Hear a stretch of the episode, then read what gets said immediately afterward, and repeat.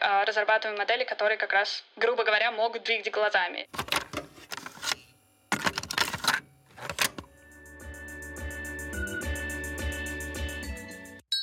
Нейрочай.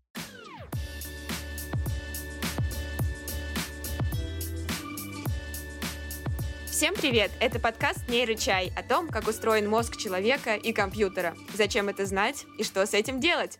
С вами Виктория Земляк. И я, Владимир Михеев. Сегодня мы на связи с городом Блумингтон, штат Индиана, США. И у нас в гостях Марина Дубова. Привет! Привет. Марина – аспирантка университета Индиана, до этого научилась в СПБГУ и ездила в Китай и Финляндию по обмену. Сейчас Марина изучает воплощенное познание. Все верно? А, да, воплощенное познание — это одна из тем, в, которых, в которой я сейчас развиваюсь активно. Круто, спасибо. Про воплощенное познание и другие темы, в которых ты активно развиваешься, мы сегодня и поговорим. Уделим внимание тому, как знание об устройстве мозга используется в машинном обучении. И, конечно, нам будет очень интересно сравнить науку и жизнь в странах, где Марина училась. В России, США, Китае и Финляндии. У нас полный набор. Что ж, давай начнем с чего-то общего. Что это за теория такая о воплощенном познании? Расскажи нам, пожалуйста. Основная идея заключается в том, что познавательные процессы или познание, оно неотделимо от э, сенсорных и моторных э, компонентов и неотделимо от взаимодействия организма с окружающей средой. Отличают несколько направлений воплощенного познания, которые зависят от предположений, которые делают исследователи, но основная идея заключается в том, что, например, мозг или какая-то внутренняя когнитивная система, которая находится, например, внутри черепной коробки, это не единственное, что выполняет что ответственно за познавательную деятельность. Угу. То есть э, наши движения, наши ощущения, это тоже влияют на наше познание. Да, и некоторые направления как раз даже утверждают, что наше движение, наше восприятие и сама окружающая среда, вне зависимости от нас, а, они выполняют часть когнитив... Э, обработки информации за нас. Звучит крайне интересно. Но, может, есть э, внутри этой парадигмы какие-то подходы, можно посмотреть на какие-то примеры?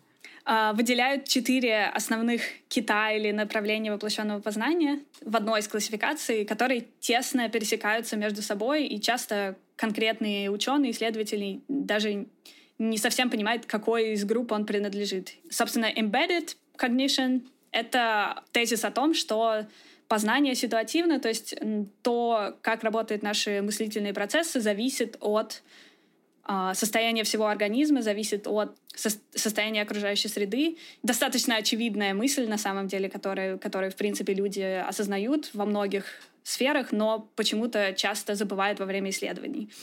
Uh, embodied cognition — это направление, которое уже больше силы придает вот этим сенсорно-моторным э, взаимодействиям с окружающей средой.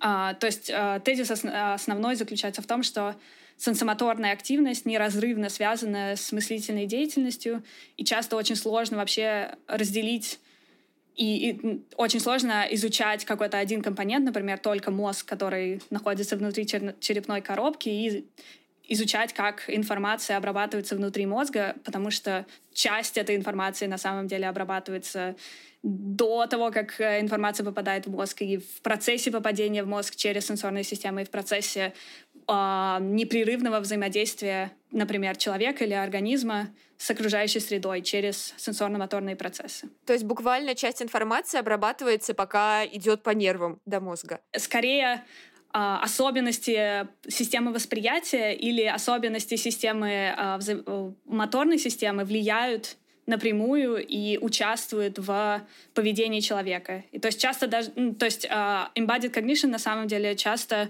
им не нравится даже метафора обработки информации, потому что обработка информации часто в нашем житейском понимании предполагает, что есть какой-то вход, есть какой-то выход, информация входит, и информация выходит, а на самом деле это непрекращающийся цикл.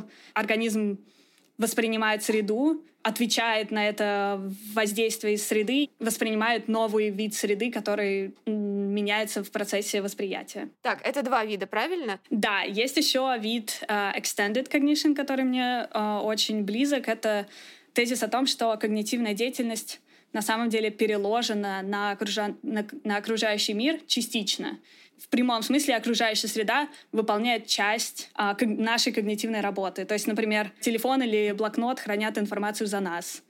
Или что-то в этом духе. Ну, то есть сложно утверждать, что все например, когнитивные способности человека выполняет исключительно мозг, когда мы так сильно эксплуатируем гаджеты, которые у нас имеются, и даже... Ну, ну да, то есть мы переносим часть э, своих э, функций э, на угу. окружающие предметы. Например, нам не хватает нашей э, кратковременной памяти, мы э, используем бумагу и пишем туда что-то. Да, абсолютно верно. Э, это такие более очевидные примеры, но есть еще э, менее очевидные примеры, когда нужно действительно ученым долго изучать, что происходит и какая часть когнитивного процесса переложена на окружающую среды, среду, какая часть выполняется более внутренне. И очень часто сложно понять, какой из компонентов выполняет определенную когнитивную функцию. Можешь привести, пожалуйста, какой-нибудь конкретный такой пример неочевидности? У меня в голове сейчас только более очевидные примеры. Опять же, в математике всегда кажется, что людям интересно, как, например, э, человек имеет возможность оперировать математическими символами и решать уравнения. Всем кажется, что это такое ключевое достижение человеческого мозга. Но, с другой стороны, если посмотреть, опять же, тоже очень очевидный пример. Многие из нас могут выполнить сложение многозначных чисел на бумаге, но не могут выполнить ту же самую операцию в уме. То есть в данном случае, а некоторые же... могут вообще только на калькуляторе, даже на бумаге не могут. ну да, собственно. И в таком случае очень сложно искать данную когнитивную функцию исключительно в мозге, исключительно изучать э, мозг в плане его способности к математике, потому что в данном случае эта способность, она неразрывно связана с возможностью взаимодействовать с окружающей средой в определенном виде. Да, осталось еще а, да, inactive — это тоже очень похожий тезис. Он э, делает акцент на динамическое взаимодействие организма с окружающей средой, то есть э, познание мыслительной деятельности — это результат динамического взаимодействия организма с окружающей средой. И э, тут я могу привести такой другой пример. Были э, проведены исследования очень легендарные о том, что люди могут э, в голове мысленно вращать вращать объекты mental rotation. То есть если показать человеку трехмерную фигуру, а потом показать ему какую-то перевернутую фигуру и спросить, это та же самая фигура или нет, то а, наше время выполнения этой задачи скоррелировано со, с предполагаемым временем физического вращения этой фигуры, которое нужно было бы осуществить, чтобы из первой конфигурации получить вторую.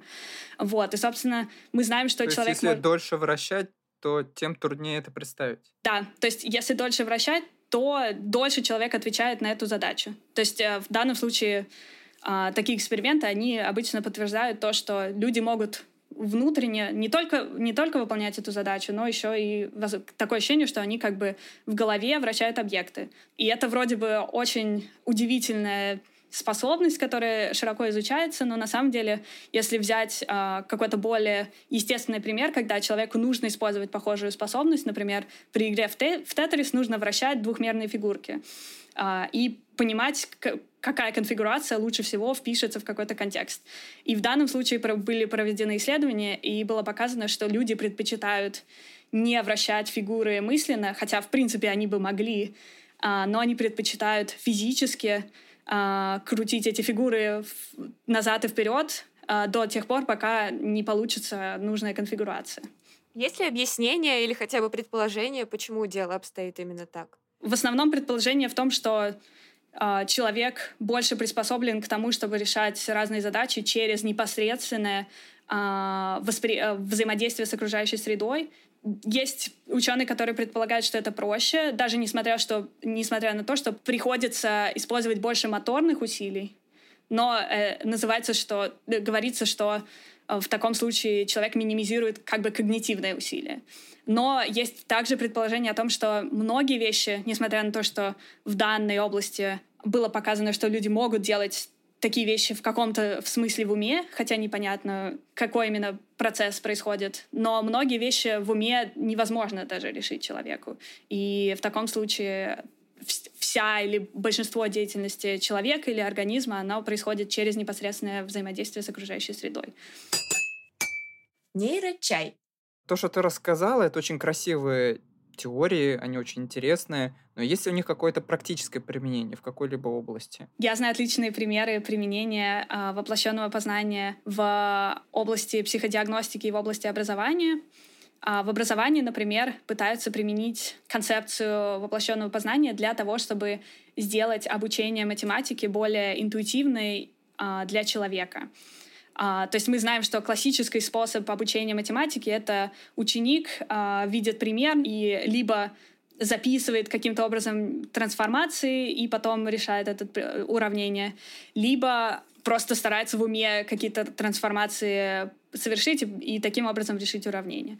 Но а, есть сайт, который сейчас в активной разработке и участвует во многих исследованиях. Он называется Graspable Math. Это технология, которая позволяет соединить вот эти трансформации, которые происходят э, с, уравне... с уравнениями, с непосредственным физическим, с, с перцептивно-моторным э, взаимодействием человека с примером. То есть на экране, э, на экране показано уравнение, и человек э, жестами передвигает числа и видит непосредственный результат этих передвижений сразу перед собой. То есть не нужно что-то выполнять в уме или не нужно каким-то образом э, переписывать весь пример, чтобы видеть результат какой-то тр- трансформации. Подожди секунду, сейчас захотела сказать, я уже слышу голоса каких-нибудь возмущенных родителей, которые скажут, ну вот, наши дети теперь тупеют, они разучатся все решать в уме из-за того, что вы их заставляете что-то mm-hmm. э, перетаскивать ручками. На самом деле, ты как раз проиллюстрировала насколько а, глубоко в нас засело предубеждение, что в уме решать это человек умный, а решать на бумаге или решать каким-то другим способом, это означает, что это не интеллектуальное решение. На самом деле концепции воплощенного познания как раз пытаются опровергнуть вот эту позицию. Да, зачем тратить ресурсы, если можно все посчитать на бумаге? Ну и, собственно, многие вещи даже невозможно сделать в уме. Многие вещи, которые, как нам кажется, мы делаем в уме, на самом деле мы просто не замечаем, насколько мы задействуем моторные и сенсорные да, да, да, да, да. Даже когда мы считаем в уме, то зачастую мы используем пальцы, того, чтобы да. там, мысленно отделять одни цифры от других, проводить операции. Да, да, да, абсолютно, абсолютно верно. И, кстати, есть еще такой набор исследований в области когнитивного развития, со времен Пиаже всем, стало, всем было интересно, как у, как у детей развивается перманентность объекта. Что такое перманентность объекта? Это знание того, что объект э, существует независимо от моих действий с объектов, и то, то, что он не меняет свое он не телепортируется, он находится в одном и том же э, месте. То, то есть, если я не смотрю на кружку, она да, все да. еще продолжает существовать. Да, абсолютно верно. Да, а, и, собственно, людям а было Пиаже интересно... это французский ученый, да. Да, который это... изучал детей который изучал когнитивное да, развитие.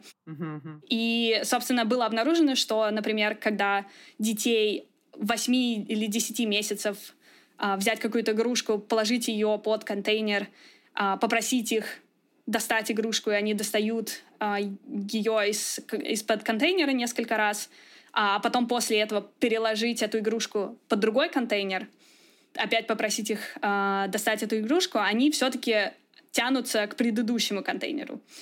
Но если детей 12 месяцев попросить то же самое сделать, то они уже могут э, успешно понимать, что игрушка находится под другим контейнером. Собственно, и предполагалось, что к 12 месяцам э, у детей развивается э, когнитивная способность понима, либо какое-то понимание того, что объект существует вне зависимости от их действий. Но потом оказалось, что очень много странных э, каких-то факторов влияют на решение этой задачи. Например, если дети 8 или 10 месяцев выполняют эту задачу стоя, то они выполняют ее с той же успешностью, что и 12-месячные дети. А, либо если привязать какие-то грузики э, к рукам детей, то это тоже влияет на успешность выполнения задачи. Это как-то очень странно. Ну вот именно. Ее выполняют, да?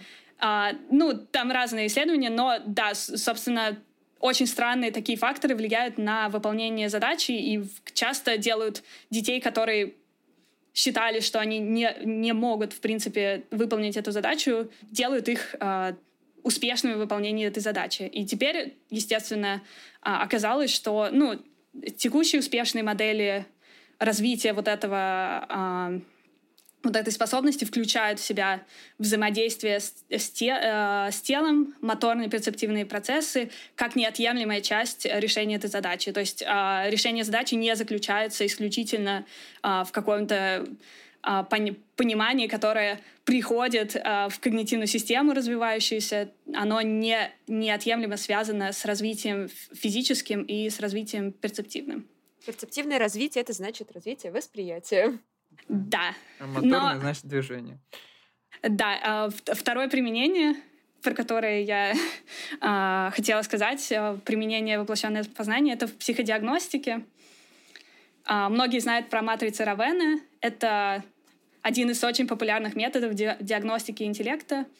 Тест состоит из нескольких задач, и в каждой задаче нужно выбрать один из вариантов фигур, который бы лучше всего подошел э, в контекст из восьми других фигур, например. Ну, есть разные версии этого теста. Тест заключается в том, чтобы посмотреть, могут ли люди каким-то образом определять правила, с помощью которых э, сформирован этот контекст. Да, и, собственно, недавно люди... Обычно этот тест очень пассивный, то есть человек просто либо обводит, либо выбирает на компьютере вариант ответа, и он либо правильный, либо неправильный. Но недавно люди решили а, адаптировать этот тест, сделать его более воплощенным, то есть человек имеет возможность на компьютере перемещать варианты ответа куда угодно, и потом, собственно, он делает ответ. То есть вы можете взять вариант ответа, какая-то фигура, и поднести ее к другим вариантам, по попробовать ее засунуть э, в разные места, посмотреть и потом сделать, э, сделать ответ. И, собственно, что было найдено, так это, во-первых, что люди активно используют эту возможность двигать объекты, они не, несмотря на то, что они могут, конечно, тоже пассивно сразу же ответить, они вместо этого действительно а, двигали объекты, как, как можно ближе к другим объектам, сравнивали их и э, таким образом решали задачи. Но и также было найдено, что вот такой более воплощенный э, вариант тест, теста матрицы Равена, результаты этого теста, они более успешно предсказывали реальную академическую успеваемость людей. То есть, э, опять же, подтверждается гипотеза о том, что человеческий интеллект — это не про то, что происходит, когда мы в уме что-то решаем, а человеческий интеллект, его успешность в реальной, в реальной жизни, в каких-то когнитивных, интеллектуальных сферах — это возможность активно взаимодействовать с окружающей средой, использовать возможности, которые дает окружающая среда, и использовать все вот это для помощи своим когнитивным функциям. В общем, если нужно решить какую-то задачу или догадаться о чем-то, то лучше постараться максимально визуализировать ее или попытаться руками как-то изобразить эту задачу. Да, вот, наверное, да, сто процентов. А, ну, то есть, естественно, я не могу давать каких-то а, конкретных рекомендаций без а, определенного исследования, которое было, на, было бы направлено на а, какую-то определенную способность, но в целом это как раз идея воплощенного, а, воплощенного познания.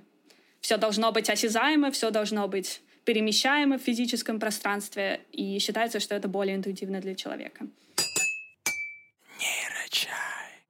Хорошо, мы переходим к следующему вопросу. Мы уже сегодня начали говорить про модели немножко, и в выпуске с Анатолием Бучиным, это один из предыдущих выпусков, мы как раз обсуждали компьютерные модели работы мозга. Ну, модели, про которые мы тогда разговаривали, были построены на знаниях из биологии, о работе клеток и более крупных биологических систем в мозге.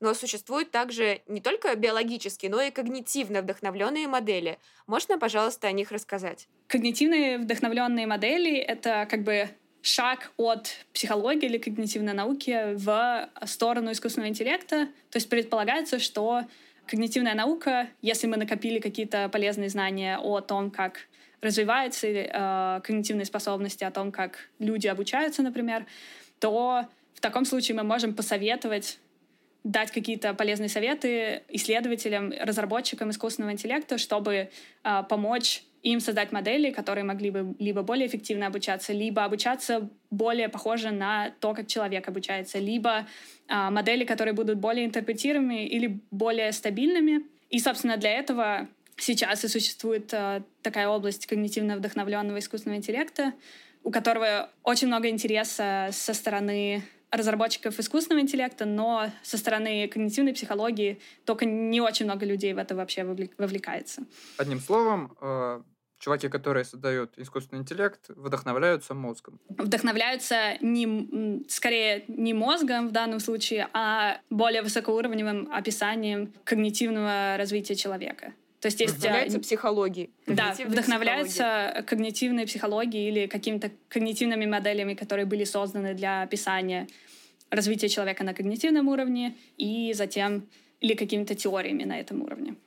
Мы сначала тебя спросим, какие бывают а, когнитивно вдохновленные модели, а потом я также спрошу, в смысле, были ли какие-то случаи, когда такая абстрактная вещь реально пригодилась настоящим живым исследователям искусственного интеллекта, они смогли создать какой-то классный продукт на его основе. Ну, давай mm-hmm. начнем сначала да. с того, какие модели вообще существуют, с примерами. Да, есть э, три основных направления сейчас как мне кажется, когнитивно вдохновленного искусственного интеллекта — это нативизм, нейросимволизм и воплощенно-познавательный подход. То есть эти направления, они а, разделяются тем, с какой части психологии или когнитивной науки они как бы черпают свое вдохновение. Первый подход, он а, нативистский, он как раз заключается в том, что в искусственный интеллект неплохо было бы внедрять какие-то изначальные предпосылки, которыми и обладают какие-то живые организмы или человек. И предполагается, что когнитивные ученые могли бы подсказать, что именно можно внедрить в искусственный интеллект, чтобы он либо более эффективно учился, либо учился более каким-то генерализуемым способностям, как человек, например. И в данном случае чаще всего люди опираются на концепцию core knowledge, предположение о том, что человек от рождения обладает многими способностями, достаточно высокоуровневыми, например, способностью понимать какие-то физические взаимодействия, способностью... Ну, такая пон... интуитивная физика, да? Да, человека? интуитивная физика, интуитивная психология — это способностью понимать каким-то образом э, уже немного взаимодействия между людьми, их, их э, желания, их интенции, э, вот, а также какое-то чувство числа, например, тоже включается в, концеп- в концепцию core knowledge. И то есть предположение заключается в том, что для либо разработки общего искусственного интеллекта, либо какого-то более человекоподобного искусственного интеллекта, давайте-ка мы внедрим эти способности изначально, чтобы э, искусственный интеллект не начинал с какого-то чистого листа, а начинал с того же самого, с чего предположительно э, начинает и человек. Да, собственно, а, вот это был нативистское направление. А второе направление называется нейросимволизм. Это как раз а, направление, которое пытается объединить символьные и коннекционистские подходы к моделированию обучения для того, чтобы объединить... Символьный и какой? Коннекционистский. Это как раз основа а, глубоких нейронных сетей. Это подход к, к моделированию обучения или моделированию когнитивного развития, а, который заключается в распределенной обработкой информации многими юнитами, многими э, нейронами, например. Это коннекционистский подход, да, символический подход — это операции с символами, чаще, наоборот, э, какие-то независимая обработка информации по нескольким фронтам. И, собственно, предлагается объединить эти два направления, потому что считается, что символьный подход, в принципе, в каких-то областях объясняет человеческое поведение или человеческие возможности лучше, чем коннекционистский в каких-то областях. Сейчас основной подход — это глубокие нейронные сети, это распределенная обработка информации, а символическая система основана на правилах, которые часто э, кодируются изначально и подчиняются законам логики, логическим, логическим операциям. Машина — это колесо и окно и, я не знаю, каркас. Репрезентация того, что такое машина. Это правило, если у тебя То есть, есть мы вот задаем это, правило, это. что если мы видим колесо, там, э, фара, еще что-нибудь, то на картинке, то мы говорим, что это машина. И да. Вот это правильно. Ну, то есть ну, то есть подход не то, чтобы там какая-то гениальная идея заложена, ну, то есть просто в, не, а, в нейросетевом подходе распредел... А, репрезентации они распределенные, нейросети учатся, э, учатся на реальных данных, в символьном подходе а, репрезентации они точечные, то есть изначально ученый говорит, что это, не, э, что эта система будет а, репрезентировать. Например, вот это будет означать красный, вот это будет означать круглый.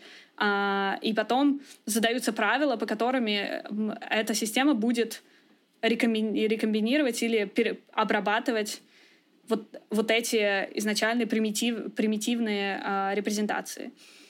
То есть все задается изначально, все подчиняется законам логики, и, в принципе, ну, ничего такого особенного в этом нет. Ну, вообще, получается, в искусственном интеллекте это как будто бы шаг назад. Мы же... Да, вроде... я согласна сто процентов. То есть это не мой подход, я его не продвигаю, я его не разрабатывала. Мне кажется, что это полный бред, естественно, но почему-то. Но почему-то он а, очень популярный. Он очень популярный.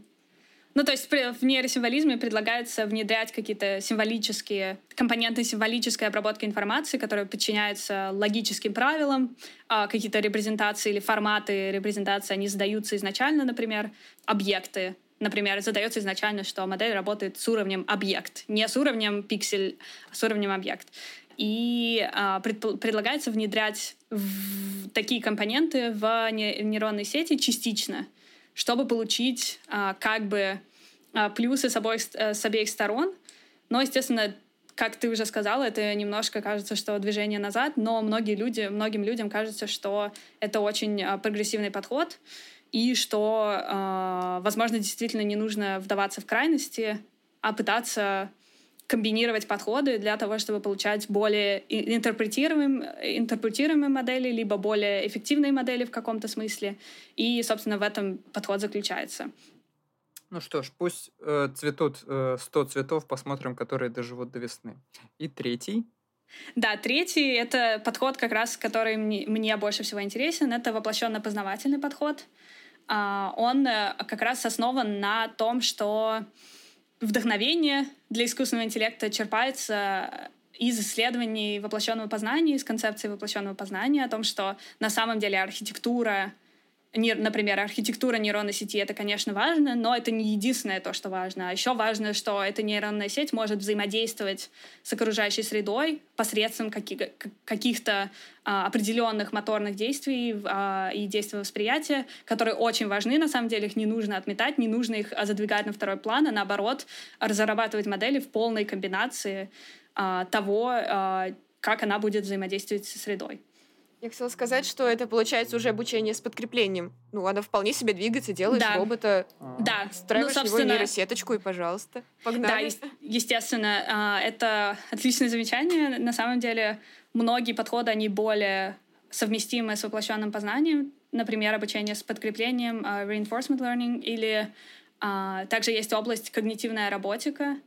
Это уже как раз воплощенно-познавательный подход есть уже такие модели, которые более совместимы с воплощенным взглядом на когнитивную деятельность, но при этом, опять же, делается акцент на том, что можно не только э, вдохновляться каким-то общий, общим, общим теоретическим подходом, а также э, вдохновляться результатами конкретных исследований. Например, если было показано, что э, вот, тако, вот такой-то аспект активного восприятия, оно, он важен для понимания математики, то можно прям такие результаты пробовать на искусственных моделях искусственного интеллекта. Нечестно получается, но я тут упомянула обучение с подкреплением, поэтому я попрошу тебя сейчас коротко напомнить нашим слушателям, что это означает. Да, обучение с подкреплением — это такой класс моделей, которые обучаются через э, сигнал либо подкрепления, либо наказания из окружающей среды. Чаще всего это модели, которые действительно существуют в какой-то искусственной реальности, либо это модели роботы. Но главная особенность обучения с подкреплением — это как раз в особенности сигнала, фидбэка, который получает модель. Она не получает какую-то супервизию, она не получает правильный ответ, она только получает сигнал о том, насколько хорошо она себя повела в какой-то момент времени. Ну, супер просто. Представьте, что вот Марио, а, есть среда, где вот как в игре Марио что-то там происходит, и вот Марио только он э, ничего не умеет делать, и он только учится, он даже ходить не может первые 50 раундов. ну, где-то к сотому раунду он уже начинает э, убивать монстров, к 500 уже доходит до принцессы. И нужно будет потом понять, какое именно действие а, привело к такому результату или какая комбинация действий привела к финальному результату. И одна из больших проблем обучения с подкреплением — это как раз credit assignment problem. Это о том, что э, модели нужно понять, что действительно было э, награждено из всего того, что она сделала за последние, я не знаю, а, очень много времени, например, до того, как она получила этот сигнал. Да, интересно. Ну, то есть это еще зависит от того, как часто ей давать этот сигнал вознаграждения, да. правильно, как много да. действий она успеет сделать. Да, прикольно. Слушай, вот мы еще говорили про нейросети, и вот я уже делала отсылку к нашему выпуску с Анатолием Бучиным, и мы разбирали, что, например, сверточные нейронные сети — это биологически вдохновленная модель, mm-hmm. потому что она, в общем-то, вдохновлена тем, как происходит обработка зрительной информации у нас в мозге. Но вот э, сейчас популярны также сети с механизмом внимания. Его уже, наверное, можно назвать когнитивно вдохновленным. Как ты считаешь? Ну, мне кажется, что из-за того, что когнитивная наука — это такое очень обобщенное понятие, многие теории, они на самом деле не очень хорошо формализованы, то очень многое можно считать когнитивно вдохновленным, несмотря на то, что... Ну, просто из-за того, что теории очень абстрактные, теории очень э, сложно понять, что на самом деле они предсказывают. Но э, модели со вниманием ну, просто я что не... может быть более когнитивного, чем внимание? Я даже не знаю. Мне кажется, что внимание абсолютно фундаментальная вещь, которая у нас есть и с точки зрения воплощенного познания механизма внимания и активного движения глазами. Это очень важно. А, но я не уверена, что конкретные модели, они были хоть каким-то образом а, получили информацию об этом из исследований когнитивных, нежели просто исследователи додумались до этого сами. Слушай, очень интересно, и я не забыла о своем втором вопросе, который я хотела тебе задать. Существуют ли примеры каких-то моделей, э, которые, не знаю, действительно стали популярны, круто зашли на рынок или просто кому-то что-то показали, очень понравились, которые были как раз когнитивно вдохновлены? А, ну, на самом деле сейчас большинство из вот этих моделей, они только находятся в стадии разработки, и очень сложно поспевать за темпами развития искусственного интеллекта, и очень сложно иногда понять, какая-то модель, она когнитивно вдохновлена, или просто человек сам додумался до Идеи э, такого в решения. воздухе, да. Да, но один из примеров, который у меня есть, это исследование еще 20, ну, 15 лет назад, э, исследования когнитивной роботики, они показали успешность внутренней мотивации, называется curiosity-driven learning. Это обучение, основанное на любознательности. И было показано, что модели, которые основаны на любознательности, что такое любознательность? Это часто формализовано как желание получить побольше информации, либо желание максимизировать свое обучение в окружающей среде. То есть, например, если я а, какой-то робот, который только начинает а, обучаться в окружающей среде, то первое, что я буду делать, это экспериментировать со своим собственным телом, потому что собственное тело — это самое легкое, что можно в данный момент научиться. И, наверное, а, самое безопасное. Да, и, ну и, собственно, обучение, которое а, построено на любознательности, один из основных результатов, который был получен 15 а, лет назад примерно, заключается в том, что а, роботы действительно как будто бы проходят траекторию развития человека в, в каком-то смысле. То есть робот сначала экспериментирует со своим телом, потом он э, играет пытается понять, как можно взаимодействовать с предметами вокруг себя, а по потому что они следующий как бы шаг э, к тому, что можно научиться, и что не слишком сложно, что не слишком просто. И затем робот начинает уже взаимодействовать с, другим, с другими роботами, которые какую-то более сложную функцию имеют э, в плане того, как они отвечают на социальное взаимодействие, изначально запрограммированы. Вот, и это был э, очень показательный результат, но сейчас, э, и сейчас э, модели, основанные на любознательности, они очень популярны как раз в обучении с подкреплением, обучению разных игр, но изначально э, эти модели, они были разработаны, либо каким-то образом исследованы когнитивными исследователями или исследователями в области когнитивной роботики. А, в общем, главное послание э, стоит в том, что если ты робот, который только начинает жить и пробовать себя в этом мире, то нужно как можно больше набивать шишек. Вот э, в этом, да, суть? Короче, как всегда, начни с себя.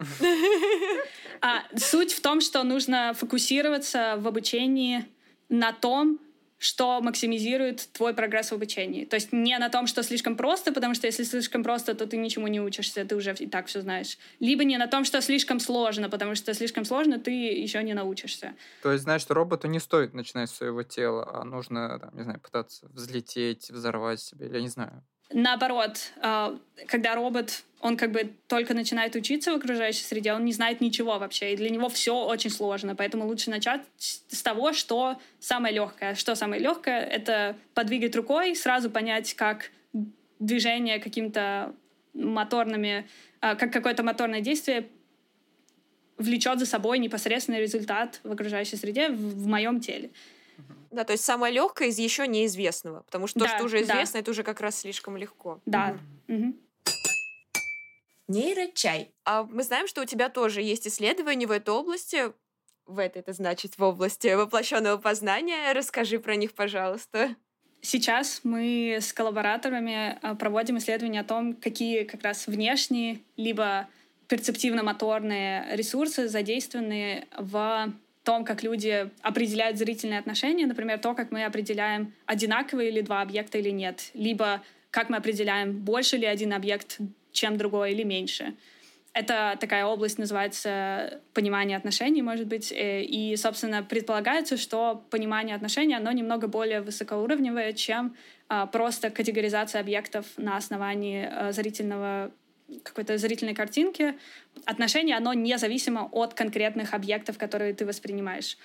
Ну, то есть не, не важно, это две, а, я не знаю, два мозга перед тобой или два кактуса, ты все равно можешь сказать, они типа одинаковые, или, либо они разные.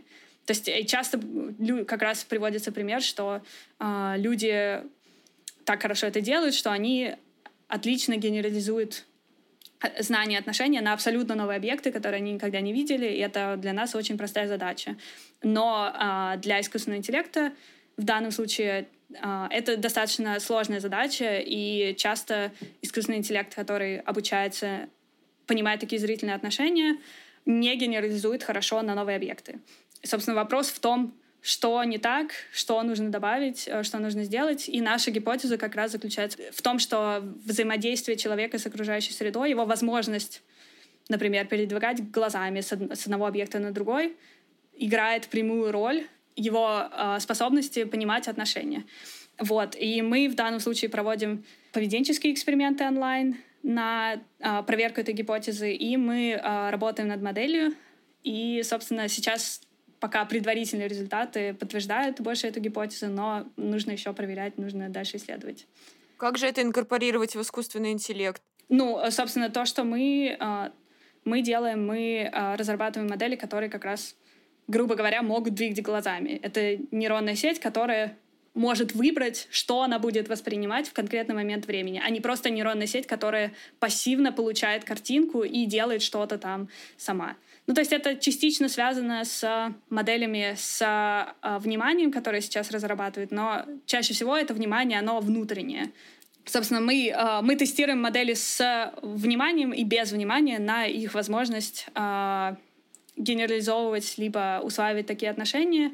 И мы предполагаем, что определенный вид внимания, например, внимание такое, которое есть у нас частично, возможность передвигать глазами и выбирать строго что мы будем видеть в определенный момент, а, возможно, играет ключевую роль в а, понимании зрительных отношений. Интересно еще, как мы выбираем это? Это более философский вопрос, и часто как раз тоже люди думают, что ну, это мозг выбирает, но на самом деле воплощенное познание концепция говорит о том, что это непрекращающее взаимодействие а, окружающей среды а, и и мозга человека, например, через процессы внимания, которые очень сложно отделить какая часть из этого цикла на самом деле определяет, куда человек посмотрит в какой-то новый момент. Теперь переходим к части про жизнь. И вопрос мой такой. Насколько я понимаю, ты проучилась в четырех разных странах. Э, расскажи, пожалуйста, как тебе это удалось? А, да, мне очень повезло. Я училась... Ну, сначала я училась на бакалавриате по психологии в СПБГУ, и мне очень повезло, что СПБГУ разрешает студентам ездить по обмену сколько угодно раз. И как только я это осознала, я сразу начала ездить по обмену. Ездить по обмену и, собственно, поехала в Пекин сначала, в Пекинский университет, и в Хельсинки, в университет Хельсинки, где было просто замечательно. И будучи в Хельсинки, я как раз подавала документы на аспирантуру в США. Все сложилось, и я теперь здесь. Отлично. А, расскажи, пожалуйста, про разницу научной жизни в этих странах. А, могу в основном рассказать про, может быть, США и Россию, потому что я больше всего знакома с научной жизнью в этих странах. Мне очень нравится научная жизнь в США, а, особенно в, ну, в когнитивной науке. Сама среда очень коллаборационная, то есть все всех знают, все со всеми взаимодействуют, очень много ученых в разных областях, и такое ощущение, что я через одно рукопожатие знаю чуть ли не всех влиятельных ученых когнитивной науке. Это прям офигенно. И я знаю, что а, я могу там кого-то попросить, и меня свяжут ну, с каким-то ученым, с которым мне хочется связаться, даже если он вообще находится не в США. А также мне очень нравится, что здесь есть о, очень низкая дистанция между профессором и студентом по крайней мере, в моем университете. То есть очень легко можно к кому-то прийти, даже если это очень влиятельный ученый, просто с ним поболтать, просто там спросить совет по поводу, там, я не знаю, моей, моей работы, моей карьеры, и никто не будет, а, я не знаю, на тебя сверху вниз смотреть, как будто бы ты а, какой-то, ну, просто студент пришел, что он тратит Осмелился на... задавать вопросы, да. да как так? Да-да-да. Ну вот, и мне кажется, что в этом большие отличие США и России как раз в том, что, во-первых, очень много ресурсов, очень много контактов. В России, мне кажется, за исключением нескольких мест, а, очень мало контактов у людей, все еще когнитивная наука очень изолированная, а, очень мало людей, которые делают, ну, как раз занимаются наукой и взаимодействуют с, окружающим, а, с окружающими странами. А, хотя, ну, такие примеры, естественно, тоже есть. Есть очень классные ученые в России, но их просто мало, и часто тоже так получается, что с ними очень много студентов хотят работать. Мне еще интересно очень про Китай, потому что ты единственная из наших гостей, которая была в Китае и училась там. А что ты можешь mm-hmm. сказать про вообще учебу, жизнь в этой стране? А, мне очень понравилось, потому что, ну, я вообще люблю все новое, но а, я должна сказать, что там все еще плохо развито общение на английском языке, несмотря на то, что я была на, в самом главном университете. Там все равно чаще всего все почти курсы на китайском языке проходят, очень мало курсов на английском языке. Но а, наука там, в принципе, там очень много ресурсов, особенно направлена на нейронауку. Намного меньше такой более ну, науки когнитивного уровня или каких-то других аспектов когнитивной науки, но очень много ресурсов направлено на изучение работы мозга. Много ресурсов, это значит а, много оборудования, например. Да, много оборудования, много денег у страны, которые а, как раз э, тратятся на нужды науки. И, в, по крайней мере, ну, в моем университете так было. И это мне очень сильно э, нравилось, естественно. И кажется, что но кажется, что все равно большинство ученых, они немного более изолированы от окружающего мира все еще, чем, например, даже в Финляндии, чем в Европе, естественно, чем в, во многих... То есть, а, чем то есть большинстве... Китай ближе к России, получается? Да, мне плане. кажется, что да. А вот что тебе запомнилось больше всего из э, жизни или учебы в Китае? Мне очень нравится китайская еда, мне очень нравится китайский язык, мне очень нравится общественный транспорт, возможность путешествовать по Китаю. Все это было прекрасно. И не знаю, я очень люблю Китай, несмотря на то, что ну, это такая страна очень сильно отличающаяся и от России, и от США. Но при этом э, то, что запомнилось, это, естественно, то, что люди очень сильно обожествляют людей с белой кожей, что на самом деле ощущается очень странно. В Китае очень сильно очень силен стереотип, что если ты с белой кожей, то ты выше по рангу, что нужно, что ты очень красивый, что ты очень, я не знаю, очень умный, наверное, очень богатый. Это не было в Пекине, но если немножко отъехать от главных городов, то там человек с белой кожей просто каждый встречный будет просить с тобой сфотографироваться, и каждый встречный будет благодарить тебя за то, что ты зашел к ним именно в ресторан, а не кому-то еще, фотографировать. Благословил их своим присутствием. Да, да, благословил их своим присутствием и делать фотографии с тобой и вешать на стену памяти, что вот белый человек побывал у нас в ресторане. Это как бы знак качества, качества знак того, что мы э, классный ресторан. Это очень неловко, но как бы это очень грустно тоже, потому что да потому что это вообще не связано с реальностью. Естественно, люди там прекрасные, и студенты там отличные. А если как, были какие-нибудь э, правила, которые ну, вообще отличаются от каких-то европейских, российских, американских? Я думаю, что ну, в, моей, в моей жизни я такого не встречала, но моя жизнь, она чаще всего состояла просто из университета и учебы, поэтому, может быть, я просто не столкнулась с какими-то особенностями. Ну хорошо, а что-нибудь самое яркое про Финляндию? А, яркая история в том, что я случайно из-за того, что я не знаю языка, вместо того, чтобы поехать э, на первое занятие э, курса, я загуглила, собственно, финское название здания, и это оказалось, видимо, главное здание, это перевод.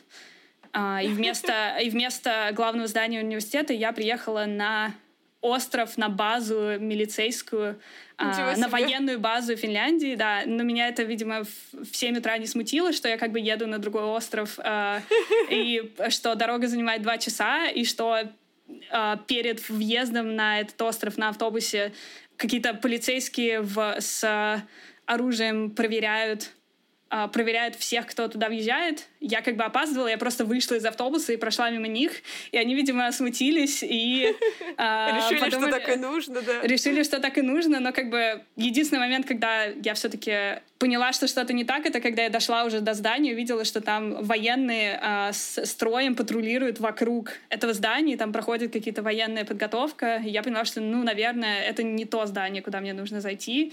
И, собственно, я пошла обратно, но это, видимо, очень странная история. Но в целом в Финляндии просто потрясающе жить. Мне очень понравилось. Я бы жила там всю свою жизнь. Mm-hmm. Почему же? Почему же ты живешь в США? В таком а, я здесь учусь. Мне здесь нравится образование. Мне, честно признаюсь, не очень нравится жизнь в США, потому что нет системы транспорта нормальной. Везде нужно ездить на машину, даже на машине, даже Это если точно, да, правда. даже если нужно просто продукты купить без машины просто невозможно а, никуда добраться. Система медицин, э, медицинская система, несмотря на то, что она очень хорошая, она очень дорогая.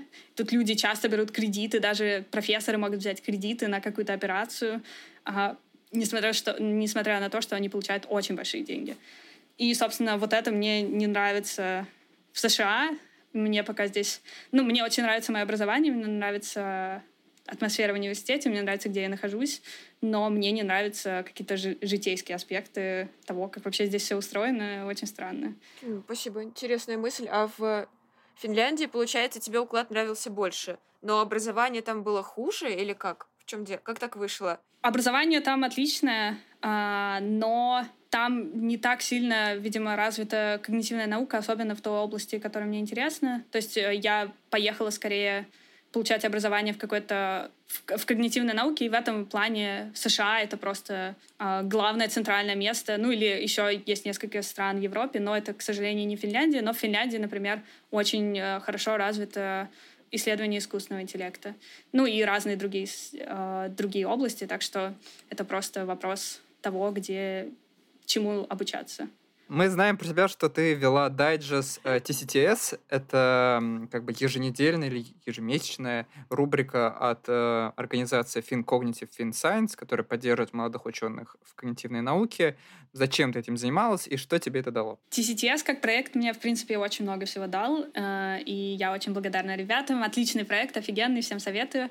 А, и причина, по которой я стала заниматься подборкой, когда я была на втором курсе, это скорее мотивация заставить себя читать все материалы офигенные, которые скидывают в чате, потому что чаще, а, когда, ну, когда ты видишь все это скидывается, ты все время думаешь, ну, потом посмотрю, и вот... Ты вот, сохраняешь, и оно сохраняешь. там лежит и копится.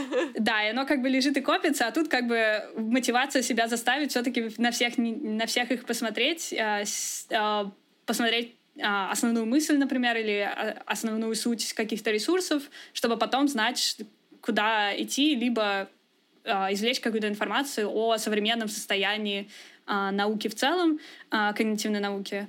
Вот, и мне очень сильно, мне кажется, помогло составление подборок. Во-первых, помогло как-то понять хотя бы какую-то часть международной науки, в чем она развивается, какие есть основные новости, основные направления. Но также мне очень сильно помогло в плане английского языка, потому что я тоже как бы в этом плане развивалась, и такая постоянная необходимость быстро сканировать целые статьи, либо целые ресурсы, помогло мне э, научиться читать на английском языке и, и та, также научиться эффективно читать самые главные части. То есть изначально подборка, со, составление подборки могло составить там несколько дней, а потом э, у меня получалось это делать за несколько часов, в принципе. И это было прям очень классный прогресс. Большой прогресс, да. А, сейчас подборки составляет э, Варя Визовкина, я знаю. А, но если вдруг откроется такая вакансия снова, я всем-всем советую. Нейрочай. А теперь переходим к нашей любимой рубрике, которая называется Нейрофейл. В этой рубрике мы просим наших гостей рассказать про какие-нибудь свои провалы, карьерные, научные, для того, чтобы наш слушатель понимал, э, в жизни все что угодно может произойти, но нужно идти дальше, и что даже такие известные, успешные ребята э, проходили через многое э, всякое. В общем, расскажи нам, пожалуйста, о каком-нибудь своем нейрофайле.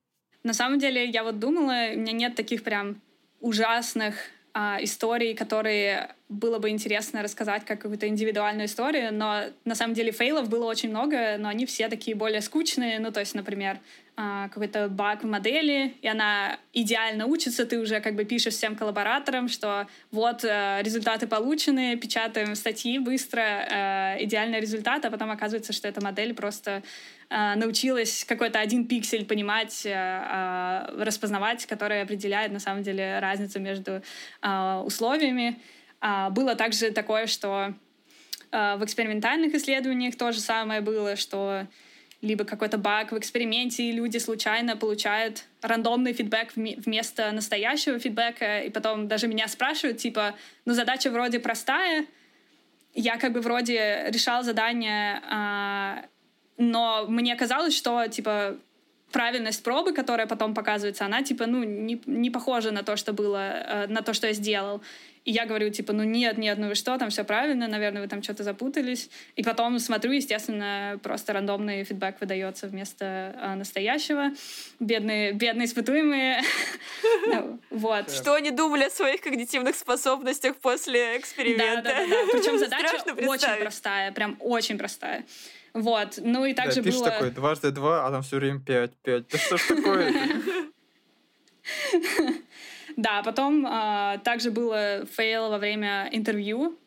Ну, точнее, такой странный фейл, э, что я все подготовила, было очень важное интервью на PhD. Э, я все подготовила, даже пришла в другую квартиру, чтобы точно никто не отвлекал, идеально все тихо. Э, интернет принесла свой э, на мобильном телефоне, чтобы точно идеальная скорость, скорость была. И в итоге в середине интервью отключается электричество во всем доме. А, и, собственно, а я оста- остаюсь как бы со своим ноутбуком, со своим мобильным интернетом, они-то все еще работают, и я как бы а, вместо меня черный экран, а, профессор, видимо, не понял, а, что вообще произошло. А, я как бы из-за такого стресса просто продолжила дальше говорить, не объясняя вообще, что происходит э, снаружи меня. И, видимо, э, после этого, на самом деле, все закончилось, слава богу, хорошо. Видимо, профессор решил, что нужно эту девушку э, из этой странной страны э, в нормальную страну пере, перевозить. И поэтому, ну, как бы все закончилось хорошо, но было странно. Интересный лайфхак. Да-да-да. Ну и э, то, что тоже было, естественно, много раз, это фейл, который сделал меня знаменитой немножко, это то, что мне постоянно отказывают в визах на все научные мероприятия во всех странах. А, то есть мне отказывали в визе на стажировку в США. После того, как, естественно, я там три месяца работаю над заявкой, наконец-то получает наконец-то одна лаборатория согласна меня принять, и мне визовый офицер говорит, что типа нет, извините, вы как-то странно выглядите, как будто бы вы едете не учиться, а ну, ну короче, он так не говорит, но он думает, что я такая девушка едет э, выходить замуж, а не учиться. Вот, ты также была в Канаду на конференцию, то есть э, готовишь статью, презентовать на конференции, а тебе говорят, извините, вы очень странная. А, ну, в смысле, вы Говорят, не выглядите... распространенная проблема такая. Да. Она называется сексизм. Есть такая проблема, действительно, довольно распространенная. Говорят. Ну, хорошо, что сейчас ты наконец-то там, где я хотела оказаться, и у тебя все здорово, и ты к нам сегодня пришла и рассказала столько интересных вещей. Ну что ж, тогда три чая каждому, кто дослушал этот выпуск. До новых встреч. Марина, пока. Пока-пока. И вам, наши слушатели, тоже пока.